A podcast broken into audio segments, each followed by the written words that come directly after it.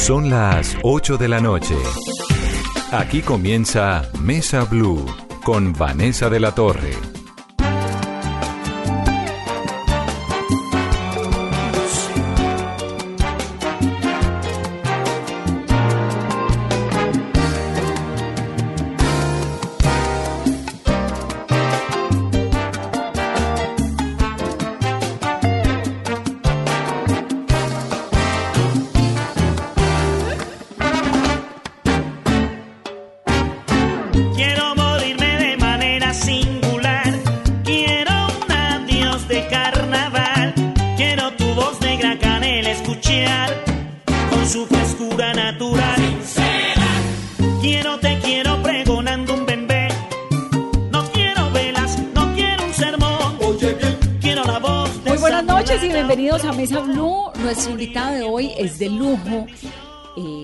Actores, compositores, cantantes, divertido, bueno, es un montón de cosas. Es sobre todo una caja de música y una máquina inspiradora de sueños y a mí me fascina tenerlo en esta cabina. Bienvenido César Mora a Muchísimas gracias, Vanessa. Para mí, eh, un privilegio poder estar aquí contigo.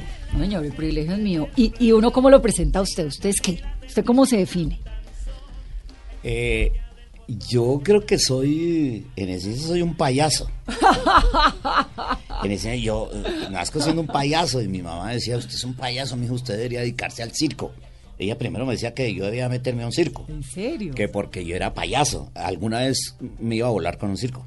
¿En dónde? Y mi, y mi mamá se dio cuenta y entonces le alcanzaron a decir que yo me iba a ir con un circo. Yo le eché carreta al señor del circo, le dije que yo era un tipo solo, un niño solo. No Yo hacía familia. fonomímicas y hacía unas fonomímicas divertidas. Había una que se llamaba Kelala y otra que se llamaba eh, eh, ah, el, el aventurero, el famosísimo aventurero que eso lo hacían en los. Yo soy el aventurero, la vida me-". Y había una que se llamaba Eso Kelala. no me importa poco. Correcto. Y una de, de un italiano que se llamaba Renato Carrazone, que hacía una que la la que en todos los circos la hacían. Que la la, que la la, y hacía como cosa. Y a mí me fascinaba ver a ese tipo hacer. Me la aprendí, yo la hacía y era mi éxito. Era mi éxito, mi éxito. ¿Usted tenía cuántos años Eh, en esa época del circo? ¿8 o 10? Tal vez. ¿Y vivían dónde? Eh, vivíamos en esa época en la Floresta. Acá en Bogotá. No, en Cali. Ah, en Cali, claro, Sí, usted es caleño, Valle Sí, eh, yo. yo soy caleño por mi padre, eh, cundiboyaco por mi mamá. Mi mamá es cundiboyaca, mi padre la conoce aquí en una de esas eh, eh, mandados que le mandaban a hacer. Le decían, vaya que en, Bogotá hay una máquina para arreglar, no sé qué. Él era muy buen maquinista no era, eh, él tiene un cuento divertidísimo porque él lo mandan a Alemania sin saber, dice, me mandan a Alemania, eh, yo escasamente hablaba español, y me mandan a Alemania, entonces el jefe de él le dice, no, don Francisco, mire que es que ese es un curso que usted no tiene problemas, usted va a tener traductor y, y es un curso práctico, porque a usted le van a decir, cójala tres cuartos y afloje la tuerca no sé qué, y aquí el proceso, y le van a decir con gráficas y todo, le van a decir cómo, cuál es el orden, porque él las podía armar y desarmar, pero tenía un- una, una forma anárquica de hacerlo. Aquí le dicen cómo debe ser y los pasos que debe seguir. Entonces él vaya, entonces él dice que él se fue siendo un maquinista, un vil mecánico y que regresó, regresó siendo el ingeniero Mora, porque aquí le decían ingeniero cuando Pero él regresó. trabajaba como en el sistema ferroviario. Sí, ¿no? claro. Él era ferroviario, trabajaba en, en los talleres de Chipichape y luego aquí nos tra- la, lo trasladan a él a la estación de La Sabana y nos venimos en nuestro núcleo. Se viene a Bogotá. Pero entonces conoce a su mamá en Cali, en Chipichape. No, él la conoce aquí. La conoce aquí, se la lleva allá. A Cali. Sí, Ok. correcto. En Cali yo nazco. Luego él la tiene que devolver acá por su trabajo hasta que le dan casa allá en la floresta. A los, a los empleados de ferrocarril les daban casa en la floresta, algunos. ¿no? Claro, porque además era cerca de Chipichape, Correcto. del norte de Cali. Entonces, eh, regresamos acá ya cuando lo, lo que le digo, él, a él lo trasladan como jefe de taller aquí a Bogotá. Entonces, Pero entonces, esta época del circo era cuando usted tenía 8 o 10 años Sí. en Cali. ¿Y Sí, era qué circo?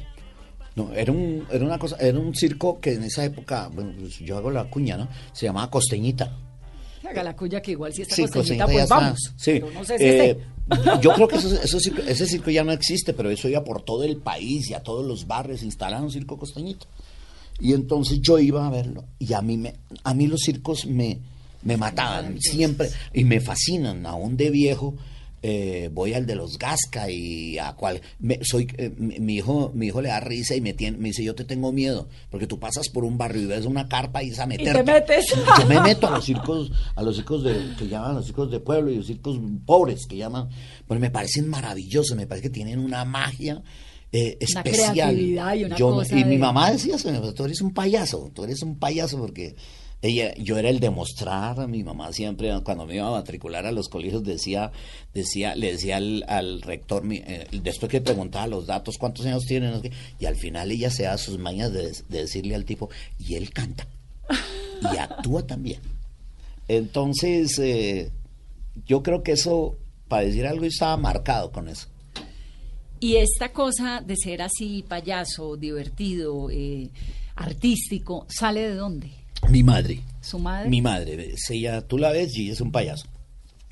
Ella se queja de mí, pero ella es un payaso y hace unas caras. Ella tiene, este año cumple 91 años. Wow, qué lujo tener una mamá sí, todavía. a los 91 años 75 sufrió un aneurisma cerebral y es una mujer de una vitalidad, canta muy lindo, tiene una voz soprano muy linda. Alguna, ella le fascina el escenario. Eh, verme a mí es como su frustración de lo que no pudo ser. Alguna vez la llevé yo a un lanzamiento de un disco mío. Entonces yo empiezo el concierto con ella y le digo al público, bueno, eh, les voy a presentar eh, la fuente, de dónde ven este cuerpecito, les digo yo, y subo a mi mamá. Simplemente le digo, listo madre, arranca. Entonces habíamos cuadrado una canción a capela, los dos. Yo Canta vendo lindo. unos ojos verdes, ¿quién me los quiere comprar? ¿Cierto? Es una de las primeras canciones que la cantamos así a capela. Maravilloso, la gente es emocionadísima. Terminamos la canción y la gente aplaudiendo y aplaudiendo. Entonces, mientras la gente aplaudía, ella me decía, aquí a Sotoboche me decía, cantamos la otra, otra". Mi mamá. Yo le decía, no madre, ya estuvo bien, ya estuvo bien Me vinieron a saber a mí.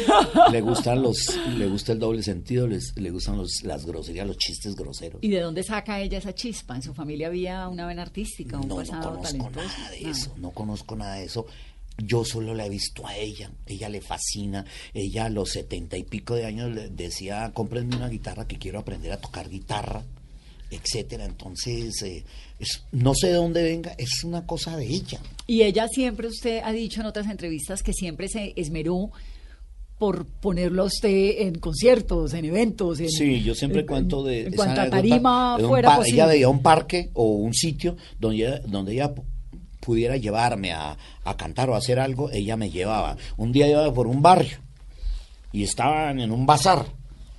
Y ella sie- yo siempre me veo de la mano con ella, es, mi- es como la imagen que tengo aquí. Ella iba conmigo para todas partes de la mano. Entonces, el, el presentador estaba diciendo, muy bien, aquí en la tarima de los éxitos, a ver, ¿quién más quiere subir aquí? Y ella se queda así y me dice, vaya, suba. Le digo, ¿pero qué voy a hacer? No sé, vaya, suba. Y me subió y yo me puse a cantar pues una canción que ella me había enseñado. Eso fue otra cosa, ¿no?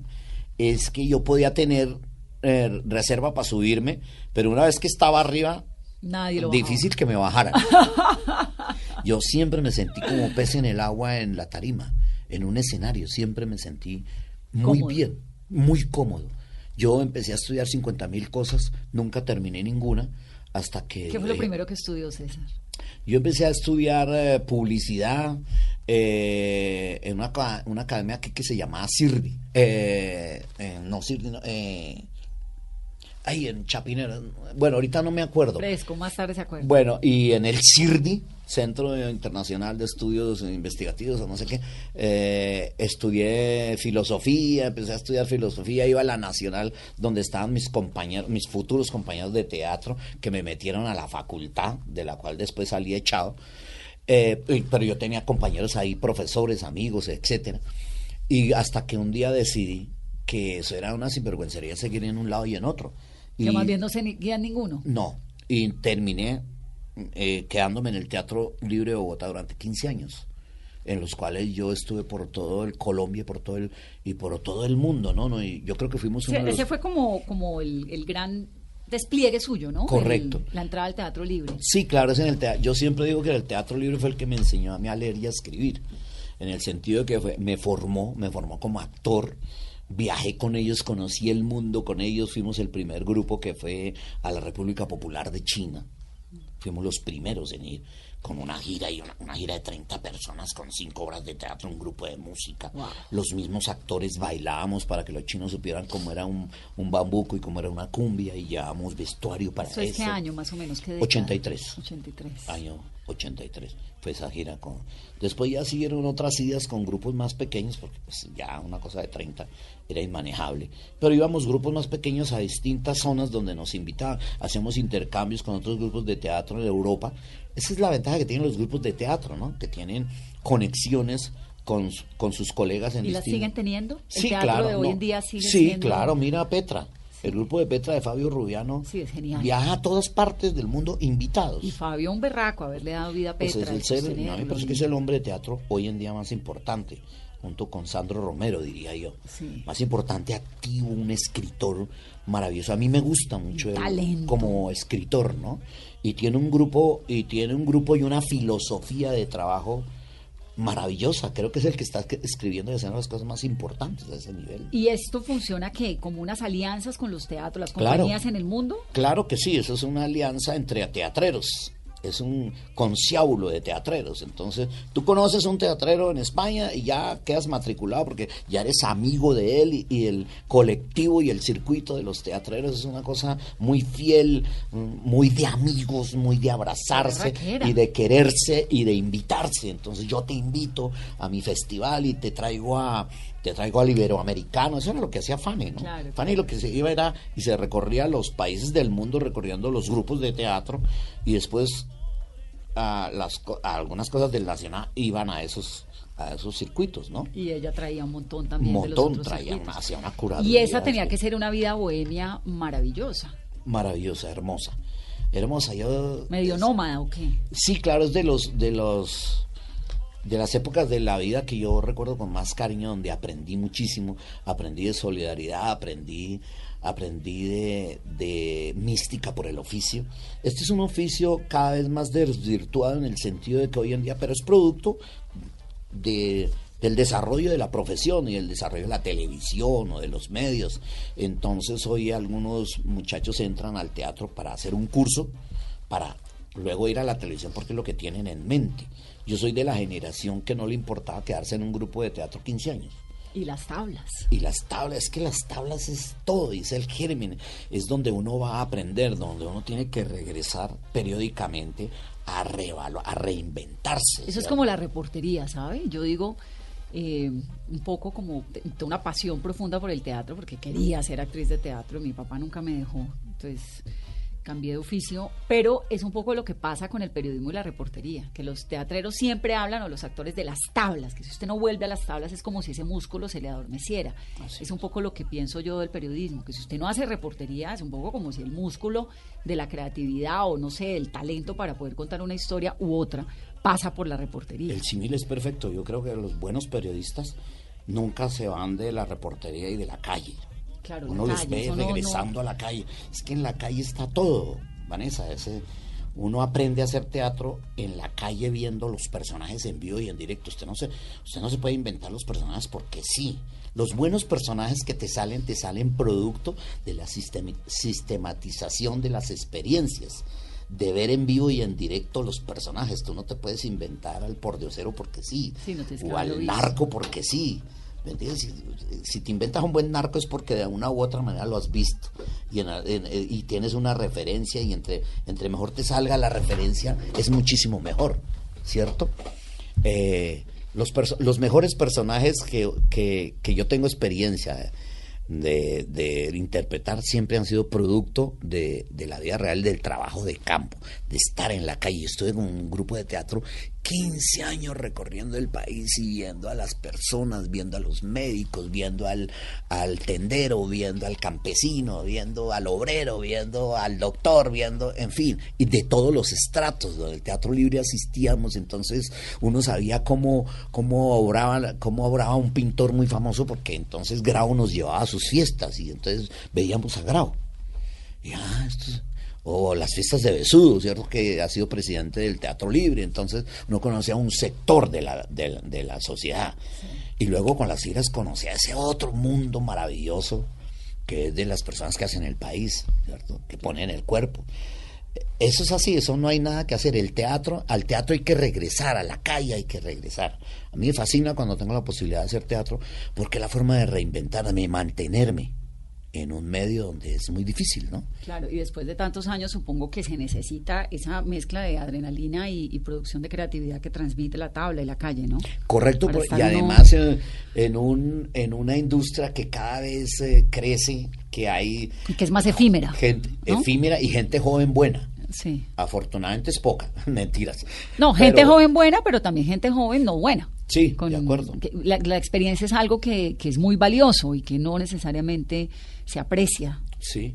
Siempre. Y esto yo cuando hago, las pocas veces que lo hago, no, no tengo mucho tiempo de hacerlo, de reunirme con, con estudiantes para hacer talleres, yo no sé cómo llamarlo a eso, a mí me gusta más como un, como un conversatorio, la, última la última experiencia la tuve con, con, muchachos de la Comuna 13 en Medellín, ah, que son actores, ya había un par de muchachos de esos que habían hecho ya su primer cortometraje, y había uno que tenía preparado un largo, gente muy difícil que ha tenido un mundo difícil, han sido gatilleros, por ejemplo. Pero que los ha salvado el arte. Esa Comuna 13 de Medellín tiene una cosa bárbara, genial, y es que esas escaleras, con esas...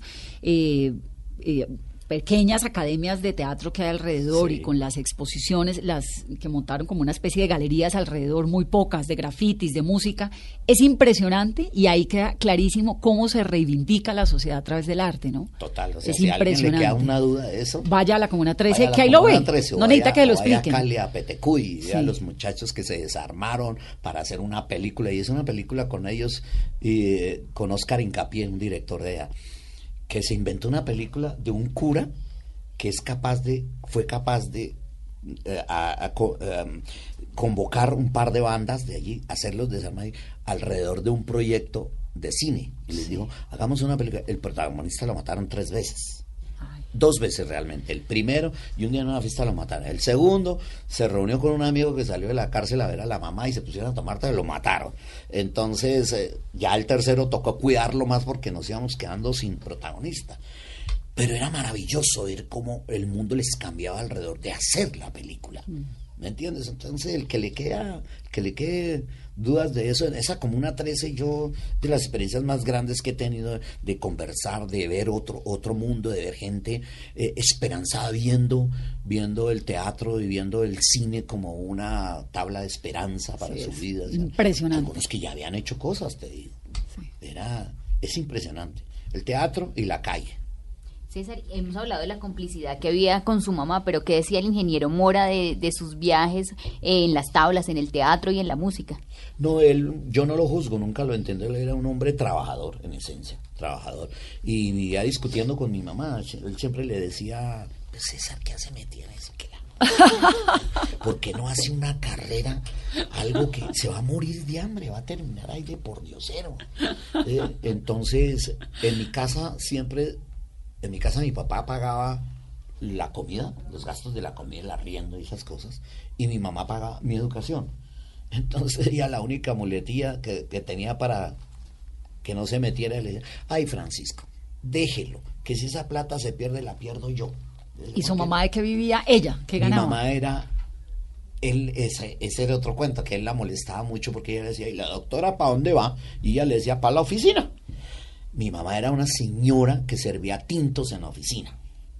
Después con el tiempo eh, la fueron ascendiendo hasta que terminó siendo ecónoma de un, de un proyecto que se, de bienestar social que se llamaba Hogares Múltiples. Hogares múltiples es una cosa que tenía bienestar social. En unas casas, arrendaba una casa y allí llevaba muchachos de la calle y les daba comida, les daba vivienda, etcétera, y eso le ponían a una persona que le llamaban la economa, el, economato. Entonces ella era la, la que dirigía el economato en una casa de esas, Ella vivió toda la vida y salió pensionada de eso. entonces, ella, entonces ella dice, ¿para dónde va la señora? Dice, a la oficina. Le decía, ¿y el ingeniero para dónde? Dice, pues ¿a dónde? Pues a arreglar máquinas. sí, tenían una complicidad maravillosa. Pero ella fue la que siempre estuvo convencida de que lo mío sí era eso. Y no, se, y no, y no, y No se fue- equivocó. no se equivocó. Sí, ella, ella lo tenía claro. Mi papá no. Mi papá, la única vez que me vio, me vio en una obra con el Teatro Libre. Y su única vez. Fue a verme una obra que se llama El Muro en el Jardín, donde yo hacía un anciano. En esa época yo tenía veintipico de años.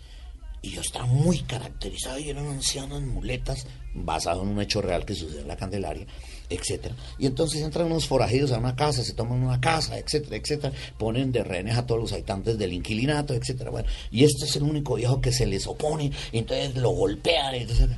Y mi papá estaba en el en el, entre el público. Y cuenta mi mamá que la codea y le dice, ve Maruja. Y para eso fue que se jodió, porque lo agarran a la patada y a ¿Y qué le dice ese día después de verlo? No, él era, él no. Yo siento que él al final y después de verme tan empecinado de ver esa obra que a él le debió parecer, eh, mi mamá dice que él quedó muy sorprendido, muy impactado, ¿no? Porque mi mamá le decía Francisco, eso es de mentira, eso no le están pegando, eso es de mentira. Él no era de, él nunca pudo expresar su afecto, por eso yo soy tan, No, pues es que tan era- cariñoso con mis hijos, con un, mi hijo. un ingeniero de Sí, ferrocarriles. y era un digamos. hombre fuerte, Claro, muy gente que tiene la, pues, la mentalidad un poco más cuadriculada que otra. No, él no sabía decir te amo, te quiero, no. No, no, no, no, no, no, no. Él nunca lo pudo expresar, nunca lo pudo expresar. Lo único cuando se estaba muriendo fue que me dijo, un día yo fui a verlo, en esos días que estaba tan mal, en la casa de mi mamá, y me dijo, me dijo, qué vaina, no, no le dejé nada. Dijo, espero que, lo, que por lo menos le haya dejado respeto, buenos principios y, y buena memoria, me dijo así. Ay, divino. ¿Y Buena usted qué le memoria. dijo? No, yo no le dije nada. Yo me quedé callado porque estaba tan mal. Eso me dejó así muy impactado eso. Eso era un hombre en su lecho de muerte diciendo, como pidiendo perdón. Claro. No estoy al lado suyo diciendo qué vaina, no le dejé nada. No, pero le debió haber dicho no, papá, fresco. No, no, que yo quedé, yo quedé mudo, yo quedé mudo. No pude expresarle nada. ¿Y hace cuánto fue? Él se murió eh, hace 25 años. César, ¿y usted en sus afectos cómo es? ¿Como más su papá o más como su mamá? ¿Usted es un hombre de expresar eh, No, sus emociones, el te quiero y estas cosas? Yo me la paso diciendo te amo. A mi hijo tiene 25 años y si yo te muestro ahorita el celular. Mi amor, te amo. me- entonces él me dice, te ves divino, te amo. Y todas las conversaciones empiezan, te amo. Con mis hijas lo mismo, con mi esposa es exactamente lo mismo. Yo tengo una relación maravillosa que le agradezco a la vida. Y mi hijo lo que ha visto durante sus 25 años es decir, te amo, te quiero mucho y una pareja que quiere estar junta, que andan para arriba y para abajo. ¿Cómo logró construir una carrera tan sólida, una vida tan organizada en medio de toda esta indisciplina y toda esta eh, desfachatez, si ese puede ser el término de esa época? Porque 15 años en el teatro, yendo, viniendo, las tablas, el alma de payaso, ¿no? La bohemia que es encantadora, pero que es dura también. No, Vanessa, eso nunca fue lo nunca fue así. O sea, yo caminé por el pantano, yo caminé por el empedrado, yo me caí, me levanté en, un- eh, el teatro fue maravilloso. Fue el teatro, yo creo que en el teatro eh, yo la pasé muy bien, fui muy feliz. eh, me divertí muchísimo, bebí, comí, conocí, entonces salgo del teatro y entro a otro mundo donde ya veo otras cosas. ¿Qué Y fue una y fue una época muy difícil donde tú, tú conoces los amigos, el trago, las drogas y empiezas a ver, empiezas a decir o es por ac- o es por acá o te pierdes o rectificas el camino y te pierdes. Nunca fue así. Yo vivía de rumba en rumba y de, de, de, de chuzo en chuzo. Eh, yo tuve, antes de Mafecita, yo tuve tres relaciones. Me- mi- la primera relación donde tengo dos hijas que fueron damnificadas en el sentido de que ellas no tuvieron papá porque estaban, tenían un papá que estaba buscando querer hacer una carrera. Entonces mi madre era la que las cuidaba. A una de ellas alguna vez me la llevé, a la mayor, a Lenca, me la llevé a una gira y me metió en una huelga de azucareros en el Valle del Cauca y los obreros me decían, usted está loco, usted cómo trae una niña, de... hay que sacar esta niña de acá y me la, sacaron en un camión, entre un, en un furgón para que me la tuvieran en Cali cuidándola mientras yo salía de ahí. No, eso era muy loco. Mi madre era la que las, la que las cuidaba. A mi hijo sí le tocó tener un padre ahí. Por eso tal vez la relación. Pero la relación con mis hijas cada vez es más bella. primeras. sí, cada vez es más bella, es mejor. Por eso, eh, ¿era una vida como Era una vida era una vida donde veían al padre, muy de vez en cuando el padre se la pasaba en giras eh, no se la pasaba en la casa porque yo vivía con el Teatro Libre hicimos cinco giras nacionales. Que, hacer una gira nacional con el Teatro Libre es salir de Bogotá a Girardo y de ahí hacia esta zona hacia el occidente o ir hasta la punta en la Guajira o ir por el lado de los llanos saliendo desde Bogotá con un bus y un camión con la escenografía atrás. Eso podía durar dos tres meses y regresábamos. Luego las giras internacionales. Era... ¿Y, cómo, se salvó usted del exceso?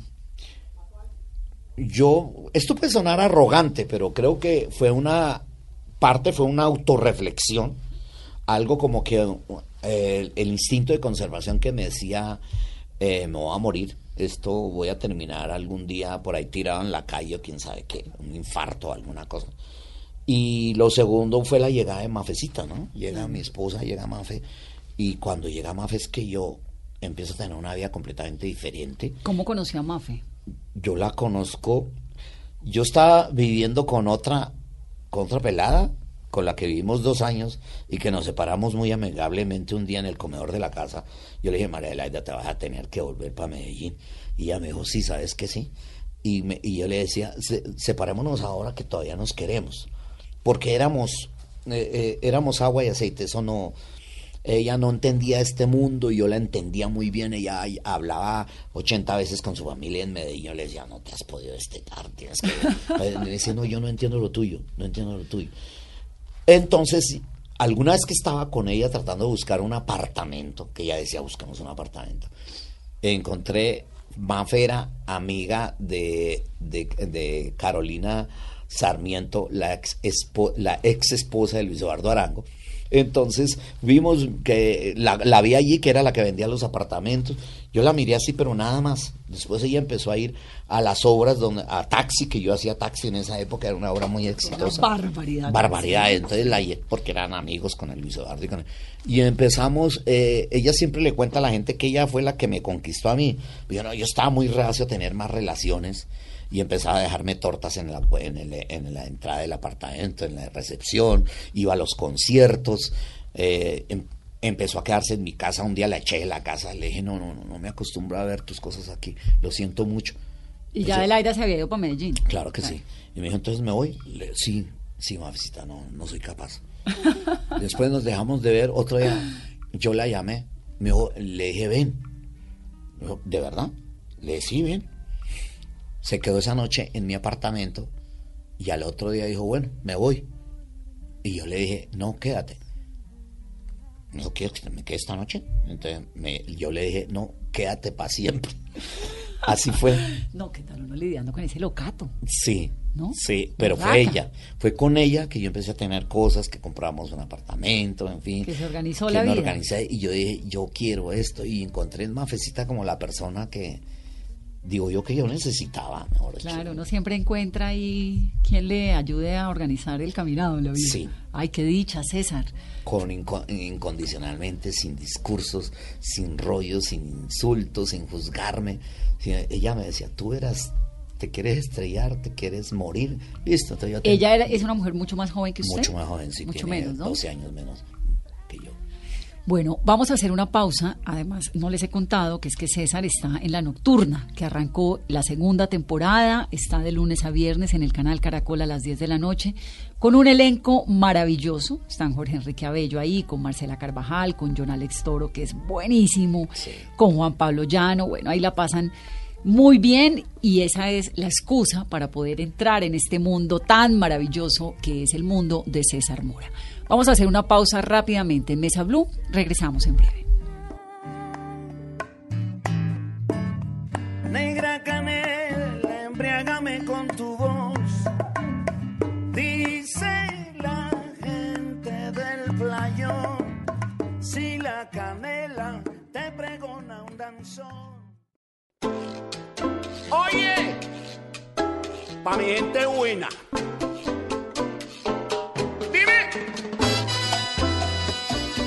Continuamos en Mesa Blue, estamos hablando con César Mora haciendo un recorrido por su vida y vamos en Mafecita.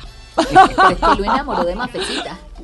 Eso, yo creo que yo había tenido relaciones hasta ahí que tenían el discurso con todo justificado y con toda la razón de no, no puede ser, yo no estoy acostumbrada a esto, esa rumba, esto. Yo, yo, yo podía llevarme amigos el viernes y salían el domingo. Con Mafecita pasó que Mafecita simplemente me decía, ¿cómo quieres vivir? ¿Qué quieres de la vida? ¿Quieres esto? Nada más. Y eh, fue incon- es que es que es un parche demasiado bueno. Es una compañera maravillosa. eh, yo me río mucho con ella. Ella se ríe mucho conmigo. eh, la cocina es como nuestro nuestra nue- nuestro cuartel en el sentido de que yo llego, ella está en su oficina, nos vamos a la cocina a hablar de lo que pasó en el día, luego ella se va a su oficina, yo tengo mi estudio también en mi casa y de pronto voy y la recojo al estudio de ella, el estudio es tres pasos. Claro. La recojo y le digo, ¿nos tomamos un café? Me dice, claro.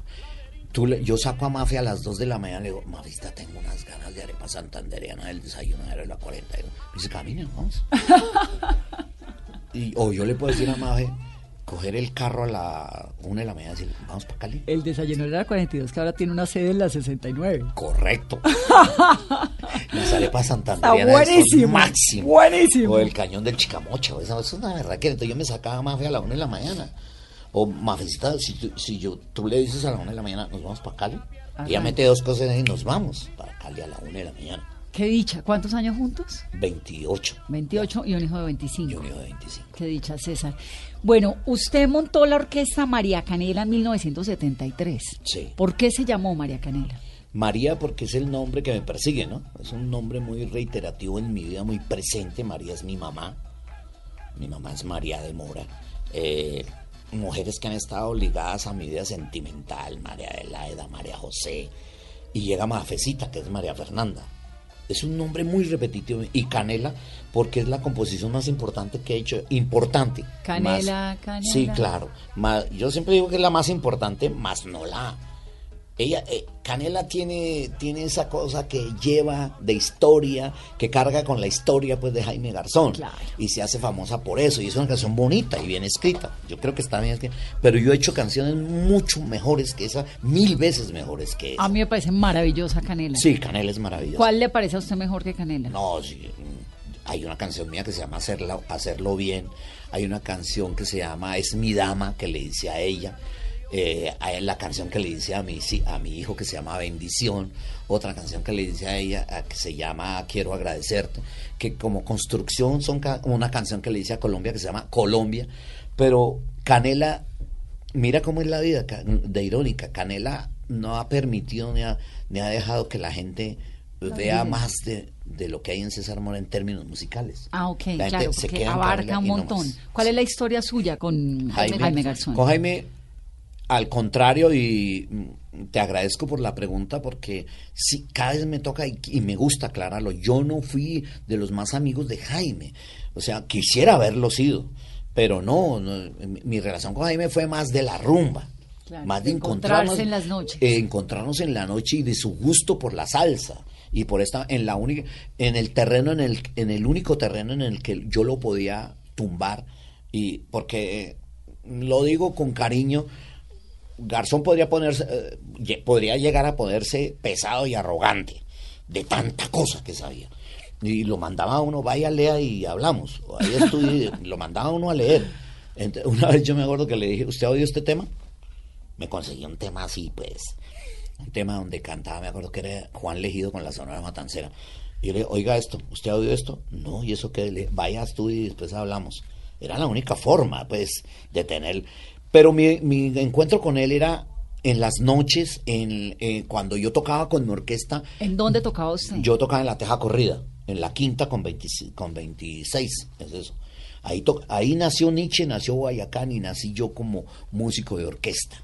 Yo tenía el grupo El Son del Pueblo, ahí tocaba Guayacán, Nietzsche tocaba en otra casa que se llamaba Casa Colombia y otra otro sitio en la de Chocuanos, donde tocaba Varela con una chirimía que él tenía allí. Se la pasaba con un, con un saquito así aquí por el frío y un cuadernito aquí debajo del brazo, donde escribió toda esa maravilla de música que, que, finalmente después le legó a, Colombia. Y yo tocaba allí, eh, en la teja corrida, y, y- pero ese era, ese era, ese era, ese era, la teja corrida era como un microcosmos donde se juntaba toda la sociedad de- del, del país. La gente, la gente, allí iba el M19, el ELN, iban los militantes de las, de las, eh, de las guerrillas urbanas de todo el mundo, pero iba el ministro, iba, allá se murió Yader Giraldo, el famoso periodista, se murió allí. El Yader Giraldo, me acuerdo que él le da un infarto, se va a la clínica, después no se aguanta y se vuelve, se vuelve a la teja corrida y se muere allí. Entonces, ¿de qué estaba hablando yo ahorita que me fui De por el lado César, entonces usted estaba en la, en la de Jaime Garzón, usted estaba en la Ah, teja corrida Jaime y Jaime se la llegaba al sitio. Jaime llegaba. Jaime llegaba a la teja y me hacía así, con las manos, me decía, Mora, ya llegué. Y Mora, ya llegué es que había que tocarle canela. Y a las 4 de la mañana se ponía al frente y decía, Mora, ya me voy. Y había que tocarle otra vez canela.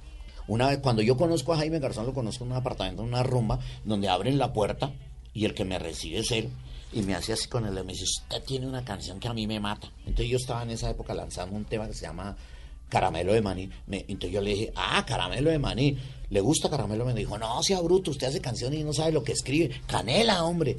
Y esa noche en esa fiesta me la hizo cantar más o 20 menos veces. 15 veces, pero maniobrándome, manipulándome. Decía, Mora, ¿y esa vaina en vals cómo suena? Y en bolero, ¿cómo sonaría canela? Y al rato, y eso si fuera una ranchera, ¿cómo sonaría en ranchera? O sea, ¿cuántas veces la podían tocar en una noche? Sí, no, esa noche la tocamos unas 18 veces. Por- eso. maravilla. A él le fascinaba y eso fue lo que hizo que Canela se convirtiera en lo que se convirtió a, la- a raíz de, de su asesinato. Y mi relación con él no era otra diferente a, la- a las noches y cuando, cuando yo estaba en concierto, que él iba- un mes antes de que lo asesinaran, me encontré con él y me propuso un programa que fue el que posteriormente terminé haciendo con José Gabriel. Claro. Pero él lo tenía concebido de otra manera. Y, y los de RCN lo concibieron estilo Letterman. Que era su Eh, orquesta ahí maravillosa. Claro, eh, con- Garzón me, me, Un me- me encuentro con él y me dice, Mora, haga- hagamos, un, hagamos un programa, usted hace la música y yo hago la payasada, así me dijo. Le dije, ¿cómo así, Garzón? ¿Qué es?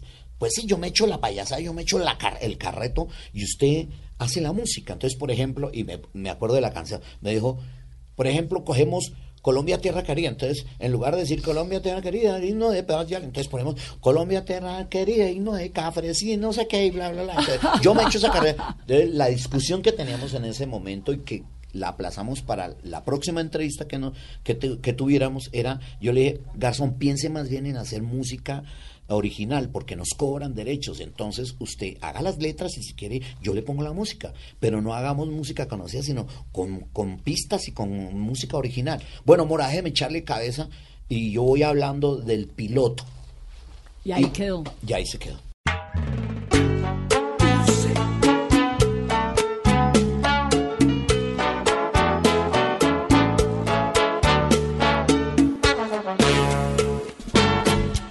Esta canción es Hacerlo Bien, que es otro de sus signos. Cuéntame la historia de Hacerlo Bien. Hacerlo bien, si tú la oyes, es un- una historia de mi vida. Es exactamente la historia mía. Yo amo esa canción.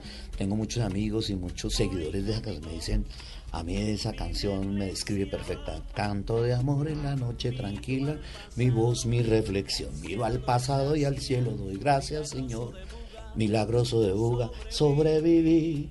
Pues, sería un engaño decir que no pequé, que no mentí. Gané y perdí, solo intenté hacerlo bien. Y sigue, y diciendo, y sigue contando lo que fue la historia de mi vida. Conocí a los ricos, conocí a los pobres, sé, sé de la necesidad. Eh, tuve amigos, pero me quedé solo también. Y siempre intenté hacerlo bien. ¿no? Es una canción muy autobiográfica. Y la canción de su hijo, ¿en qué momento decide escribirla? Porque el nacimiento de su hijo también fue muy especial. ¿Fue el momento más feliz de su vida, César? Yo no diría que tal- fue uno de los momentos gratos y maravillosos de la vida, porque además yo estuve en ese nacimiento, ¿no? Yo vi nacer, yo vi a Mafecita dar vida. Entonces, Usted le priva a Mafecita, ¿no? sí, no, ya- muere Está enamorado. Mafecita es mi vida, Mafecita es... Qué dicha, qué belleza uno pasar 28 años con alguien y cuando hable de ese alguien que se la- le mueva el alma como se lo a nosotros y la gente se, se sorprende que podamos todavía hacer ese parche que somos ella y yo. Pero en esencia es ella, ¿no? Cuando yo le escribo a ella canciones, yo le digo, si no es por ti, esto es imposible. Me preparé para un pasatiempo, le digo yo. Y ahora somos, somos tierra para sembrar, tú y yo. Yo sin ella no, no, no, no estaría aquí. No estaría aquí. Es por e- mi hijo es que lo que pasa es que es el producto de ese amor, es ese hijo que a lo mejor uh, visualicé y le escribo eso, ¿no? Es una canción donde yo le digo, le pido excusas por estar tratando de darle todo el tiempo decirle por dónde y darle consejos y, y no dejarlo crecer y no dejarlo ser. Entonces digo que todos los padres tenemos eso, pero es por ese, por esa necesidad de, de que no vayan por los caminos que a uno le tocó transitar, ¿cierto? Entonces, Sí, creo que eso eso- Rubén Blades es un mago cuando dice ese es mi norte. que los hijos, todos queremos para los hijos una vida mejor de la nuestra, ¿no? Lo dice en su, en su composición tan social que es y de una forma tan sencilla pero tan cierta. Total, a mí yo cuando empecé, cuando hice mi orquesta, cuando hice María Canela, mi referente siempre fue Blades. ¿Sí? Sí, claro. Todo el que tiene hijos entiende que el poder del padre no acaba jamás, que deseamos para ustedes lo que nunca hemos tenido. Correcto, familia es familia, dice. Familia es familia. Así es. familia, ¿Qué pasó con las otras dos hijas? ¿Eh, ¿Logró recomponer esa relación? Claro que sí, es maravillosa en este momento. Es una, es una relación llena de amor, de respeto, pero de mucho amor y admiración, ¿no? Porque yo siempre pensé, sobre todo de mi, de mi hija mayor, de Lenka, que tal vez tenía un resentimiento grandísimo conmigo. Y, ya me hizo entender que no, que era una necesidad, era, que siempre fue una necesidad de su padre. Entonces ahorita tenemos una relación muy bonita, muy bella. Nos vemos y cuando nos vemos disfrutamos tanto de, nos- de un almuerzo donde nos reímos mucho. La otra es que es como yo. Margarita es un payaso. Margarita es un payaso, es actriz, es maravillosa. No ejerce como actriz, se dedicó como a la, como a la cosa cultural, a la gestión cultural, pero es como yo. Ella es una, es una cajita de música. ¿Y a usted le gustaría que alguno de sus hijos, bueno, Margarita, que es la que tiene esa vena, fuera actriz?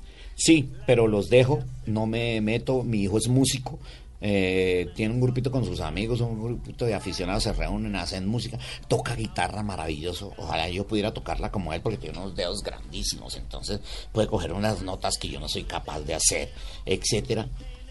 Pero yo no me meto en eso. No, él estudió finalmente administración de empresas en el CESA, fue a España, hizo un máster, fue a, a Shanghái y se dedicó por el lado de la empresa, de, de la administración y los deportes. Hizo un máster en dirigencia de entidades deportivas y le fascina el deporte, ¿no? Pero la música está ahí. Increíble, ¿ah?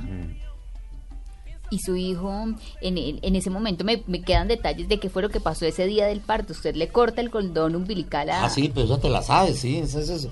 Había una paranoia en la ciudad en ese momento porque se estaban robando niños en esa época, año 1993. Yo creo que eso siempre la Siempre. tenemos esa paranoia todos. Siempre, correcto. Yo, ¿Sabe qué hice? Yo cogí un marcador indeleble que me metí a la sala de parto y en segundo en medio de esa anestesia le zampé su marcona a, mi recién nacida. Qué buen tiro. No, pues- Claro, recomendémoslo, No, pues, sí. como- qué buen- buenísimo. como, loco uno. No, no, no, es la paranoia. Yo era lo mismo, yo me hice meter. Hoy no dejan entrar a nadie. Na- ni hay ni a nadie ni todo. nada. Entonces los médicos no se exponen a que los demanden o quién sabe qué. Todo ese tipo de cosas. El tipo que, que recibió a mi hijo, amigo, y conoce entonces, eh, me dejó entrar. Me, entrar, me pusieron bata y todo. Yo vi nacer a mi hijo. Yo, y él me dijo, córtale entonces el nudo. El tal". cordón. Y yo lo, yo fui el primero, Mafe, Mafe siempre cuenta, dice, yo ni lo conocí después cuando me lo llevaron a la sala, porque, porque ya estaba ahí todavía.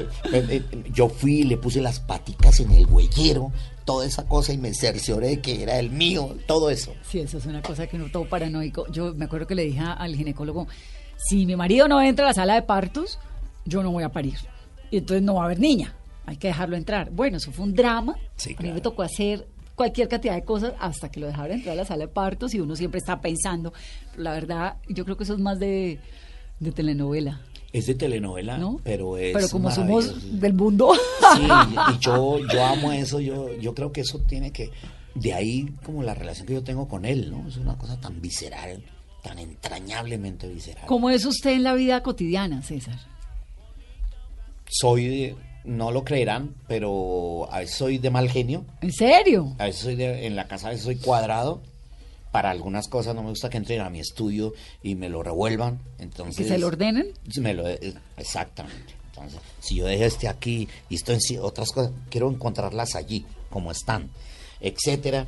De resto, soy muy fresco, soy muy fresco con cosas de la casa mafista. Dice, tú eres cuadrado para unas cosas y para otras. Yo no molesto para nada, si hay almuerzos, si hay desayuno, si hay nada. Nosotros somos muy frescos en eso, no tenemos cultura de desayuno. Y si no salimos juntos a desayunar o yo hago el desayuno, yo cocino. Me gusta mucho cocinar. En mi casa quien cocina soy yo. Mafista, cuando cocina, cocina bien, pero no le gusta cocinar. No, eso no es para ella.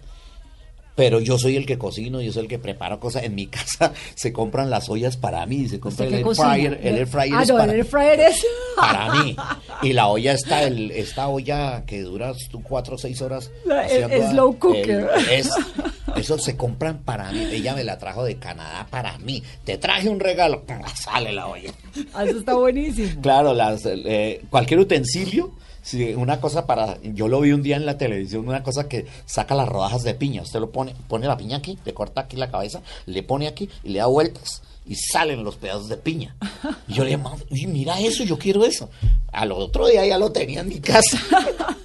Y las piñas de ella me dice, aquí te traje la piña. Y traje la piña es para que yo le haga eso. Claro. Pero yo soy el que cocino en la casa. ¿Y qué cocina? De todo, yo me le mido. Un día, Cetón me dijo, uy, a él le fascina, Cetón es mío, a él le fascina Esos nombres, Cetón, la mayor, ¿cómo se llama? eh, eh, Lenka. Lenka. Lenka era de un libro de un ruso, es que no me acuerdo cuál, era, pero era un personaje que se llamaba Kroshenka. Y cuando Lenka nació, el personaje a mí me gustó muchísimo, era, era, era una, una historia de vida maravillosa. Y el personaje se llamaba Krochenka, pero los rusos les ponen diminutivos, entonces Krochenka lo reducen a Lenka.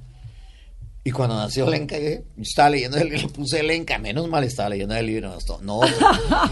Eh, eso, y Cetón es que estábamos viendo un programa de televisión donde estaban hablando de, de- de cómo se arman los buques, los barcos grandes, y estaban hablando del capacete, que el capacete es la parte más fuerte de un buque.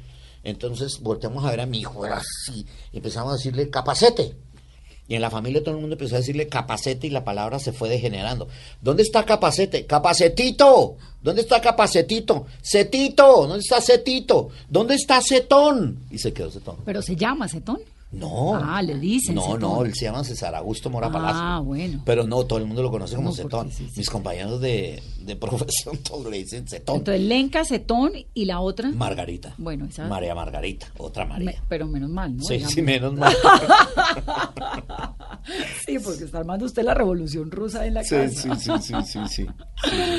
César, me, me estaba contando al comienzo de los personajes que los ve en la calle, que por eso le gusta la tabla, la calle. ¿Cuál es ese personaje que hoy en día dice, tal vez me gustaría hacer? O que le falta por hacer, porque bueno, con ese... Sí, yo llegué a una edad en que las ojalá, bueno, ahorita voy a hacer un proyecto que de esos que uno sueña, uno sueña con las obras de O'Neill. Las obras de O'Neill son para personajes de 50 para adelante, donde están los mejores personajes, personas ya con una experiencia de vida, sabios, mm, mm, donde han depurado su- sus demonios, etcétera. Y, las obras son perfectas para yo alguna vez quise hacer ah, Polonio el padre el padre Ofelia eh, eh, en Hamlet Ok. porque es- a mí siempre ese personaje y yo hoy en día tendría la, la edad para hacer Polonio sí me gusta cuando yo hice el Rey Lear y yo era el bufón del Rey Lear yo decía algún día yo quisiera Que ser un el Rey. Lear Ok. Algún día quisiera ser el, el Rey Lear. Claro, el bufón del Rey Lear Guau. es el bufón, el mejor bufón que tiene la cronología de los bufones shakespearianos. Es el mejor, el contestatario, el inteligente, el músico, el cantor, todo.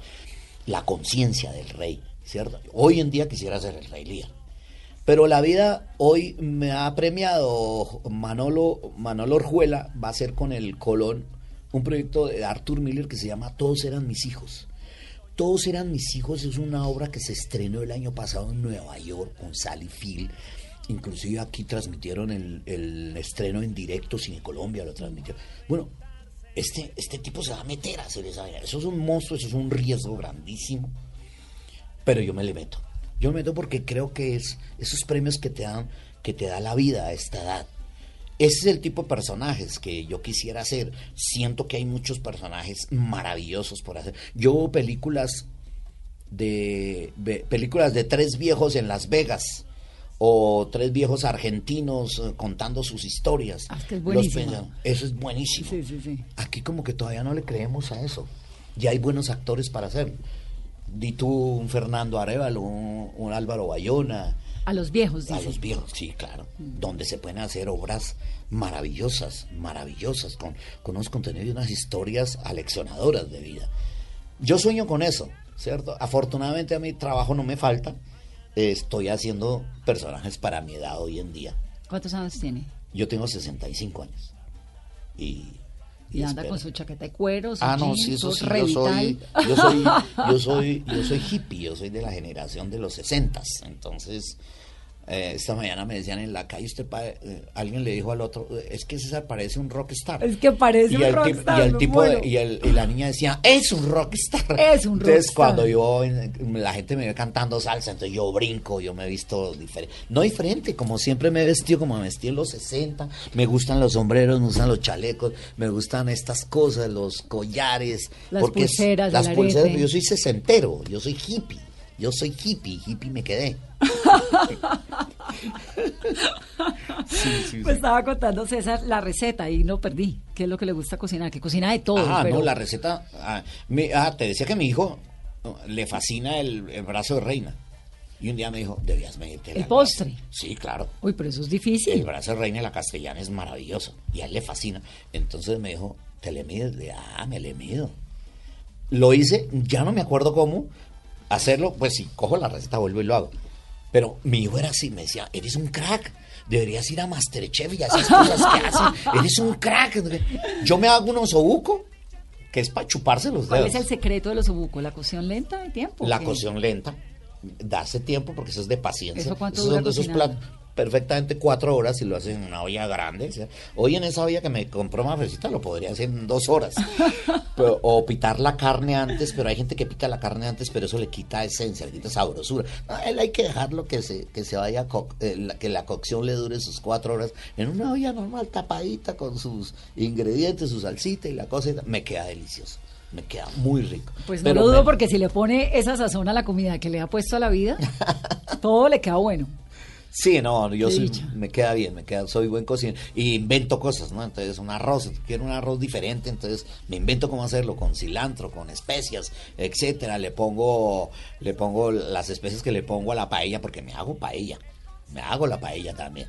No, me encanta, me fascina, me relaja. Entonces yo pongo mi baffle en la cocina donde digo salsa o jazz, ¿cierto? O rock que me fascina. Yo soy rockero frustrado.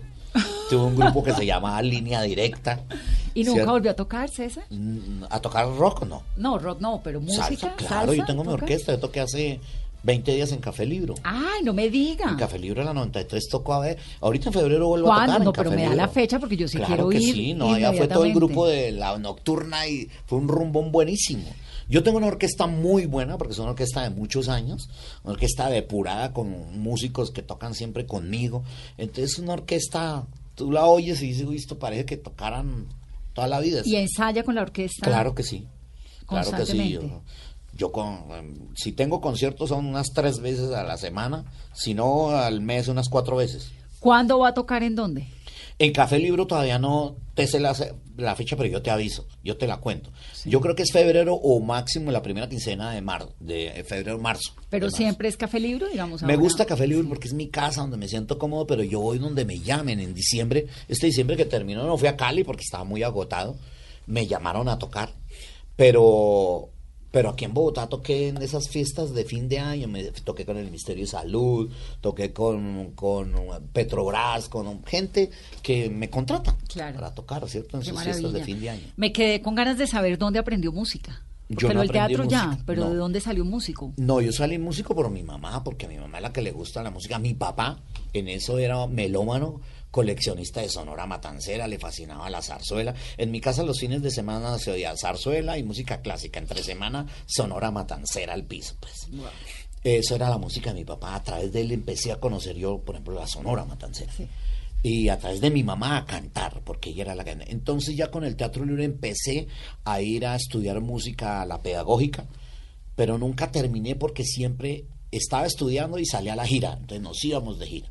Gracias a Marta Rodríguez, que profesora de allá, es cierto que ella decía, bueno, venga cuando pueda pero nunca terminé música. Sí, yo empecé a solfear, sé, sé cosas de pozoli, sé, sé cosas básicas y todo eso, pero yo que, que haya terminado de estudiar música con juicio no lo hice. La vida. Sí, Y la calle. la, total. Vaya, explíquele a cómo hizo Varela su música. No, pues. ¿Cómo hizo Benny. Moré su música? Benny Moré llamaba a Generoso, que era su saxofonista, y le decía, oiga, Generoso, se me ocurre esta vaina. Pa, para, quiero, coteco, treco, toti, rocoti. Y Generoso iba escribiendo las pepitas. Y eso era lo que él tocaba. Ay, ah, pero qué bonito y sabroso. Baila la- el mambo. ¿Me entiendes? Qué maravilla, César. Y entonces César está ahora haciendo a Mariano Garzón, que es un personaje que termina, ¿no? Después de ser testigo de las injusticias en un país, convirtiéndose en abogado y decidido a lograr lo que sea, sin importar su edad, porque es un profesional, pues un señor que además se parece a él, pero que no es él, porque Mariano perdió todo por cuenta de la vida bohemia, la esposa, los hijos, el dinero, etcétera. Y tiene una historia bien particular, Carolina, y a la gente le está encantando, Mariano. Vanessa, los televidentes fascinados con la historia de Mariano porque está luchando contra esa ineficiencia del sistema de salud en un país con el que todos se ven identificados y más con el caso de su hermana. Él se va, se la lleva a vivir con él y luego ella pierde toda la memoria y él es el que se enfrenta a todo el sistema de salud para que la puedan atender. Igual que todos los personajes, cada uno con una historia diferente y fascinante que se encargan de mostrar que a pesar de las barreras no es imposible trabajar y construir una sociedad justa. Mariano es César Mora, Mariano Garzón. Bueno, César Mora es Mariano Garzón y ustedes lo pueden ver en La Nocturna, que ya está en la segunda temporada, a las 10 de la noche aquí en el canal Caracol. Pues le agradezco un montón haber venido. No a usted, gracias. Lo vemos en La Nocturna, 10 de la noche. 10 de la noche. Lo vemos en Café Libro, lo Sí, seguimos. por Mejor favor. dicho, nos llenó esta cabina de buena vibra, de buena música, de Ay, unas historias bacano. maravillosas. Qué. Qué dicha, César. Gracias por venir a Mesa Blue. Gracias a usted, Vanessa. De verdad, eh, me siento muy privilegiado. Eh, le quiero expresar públicamente mi admiración por la, ser la periodista que es usted eh, y por esa, por esa sorpresa con la que nos, nos avasalló. Con los amores eh, que los traigo aquí. Ay, no sea chistoso. ¿Para que se lo firme? Pero claro, por favor. Eh, estamos, creo que estamos Historias sorprendidos y conmovidos. ¿Le gustó? Necesitamos más historias de estas, ¿cierto? Entonces, me siento muy privilegiado de que, de que me haya invitado a su No, por programa. favor, el privilegio es todo mío, César. Le voy, le voy a dar ahorita que se acabe la entrevista un par de tips de la paella que estoy segura que yo creo que mi paella es mejor que la suya. Lo lo recibo. No, no, no dudo, no lo dudo. Yo soy un aficionado y me queda una paella buena. Los dueños de la cava de la paella, la cava de la paella, los dueños de la casa de la paella. El dueño es mi amigo. Hoy en día tiene una cosa que se llama la cava de la paella porque terminaron las sociedades, ahora tiene la cava de la paella. Y lo invité a mi casa. Me dijo, uy, Mora, le quedó buenísimo. Ah, bueno, ah, sí, ah, no, me está poniendo la vara alta. No, no, está buena, está buena, pero Pero le echamos jerez al final, ¿o no? por supuesto. Siempre. El vinito que no falte. Todo. Sí, sí, claro que sí. César, gracias. Qué Gracias, felicidad Vanessa. tenerlo en Mesa Blue. Él es César Mora, esto es Mesa Blue. Feliz noche.